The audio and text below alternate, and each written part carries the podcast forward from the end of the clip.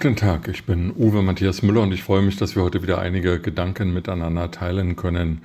Heute gibt es in Berlin mal wieder einen Gipfel. Es gipfelt so vor sich hin und diesmal geht es um Fachkräfte, denn ganz erstaunlicherweise ist nun sowohl den Spitzenverbänden der Arbeitgeber als auch den Gewerkschaften und vor allem der Bundesregierung klar geworden, dass wir auf einen eklatanten Fachkräftemangel zulaufen den Experten bereits äh, Anfang der 2010er Jahre prognostiziert hatten. Denn die Babyboomer, die sogenannten Babyboomer, sie gehen in Rente, sie verlassen den Arbeitsmarkt, eine Entwicklung, die durch die Einführung der Rente mit 63 noch dramatisch verschärft wurde. Also die Partei, SPD, die die Rente mit 63 unbedingt haben wollte, damit die vielen Dachdecker nicht bis 65 oder 67 arbeiten müssen, die Partei, die sich dagegen wendet, dass die Lebensarbeitszeit an die Lebenserwartung angepasst wird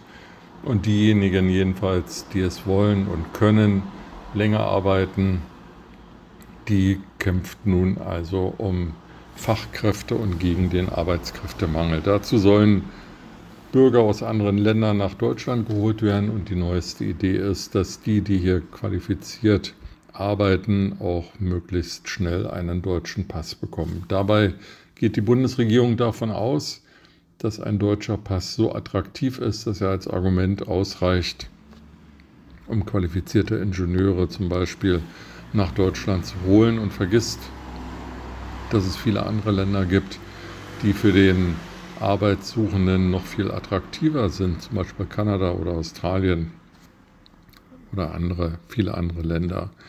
Und da stellt sich doch die Frage, warum tut die Bundesregierung nicht mehr, um das Lebensgefühl in Deutschland zu verbessern, um die Bürokratie zu vereinfachen und um Arbeitsbedingungen zu schaffen, die wirklich attraktiv sind. Und die gleiche Frage richtet sich natürlich auch an Arbeitgeber. Warum wird dort nicht mehr für die gerade von jüngeren Arbeitnehmern so sehr gesuchte Work-Life-Balance getan? Warum gibt es nicht mehr Homeoffice-Angebote? Warum ist die Digitalisierung der Arbeitsprozesse so weit zurück im Vergleich zu anderen Ländern? Also es geht, glaube ich, wenn es um die Attraktivität des deutschen Arbeitsmarktes geht, weniger um den Pass, sondern mehr um die Passgenauigkeit der Angebote. Und da liegen sowohl Bundesregierung als auch Arbeitgeberverbände weit, weit, weit zurück.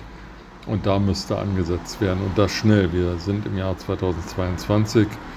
Wir haben jetzt, wie der Deutsche Beamtenbund sagt, schon 360.000 offene Stellen im öffentlichen Dienst und diese Zahl wird weiter zunehmen. Die Funktionsfähigkeit äh, nicht nur der Wirtschaft, sondern auch des öffentlichen äh, Arbeitsbereiches ist gefährdet. Es gibt Unternehmen, es gibt Behörden, die nicht mehr richtig funktionieren, weil einfach zu wenig Mitarbeiter da sind. Da muss dringendst und schnell angesetzt werden.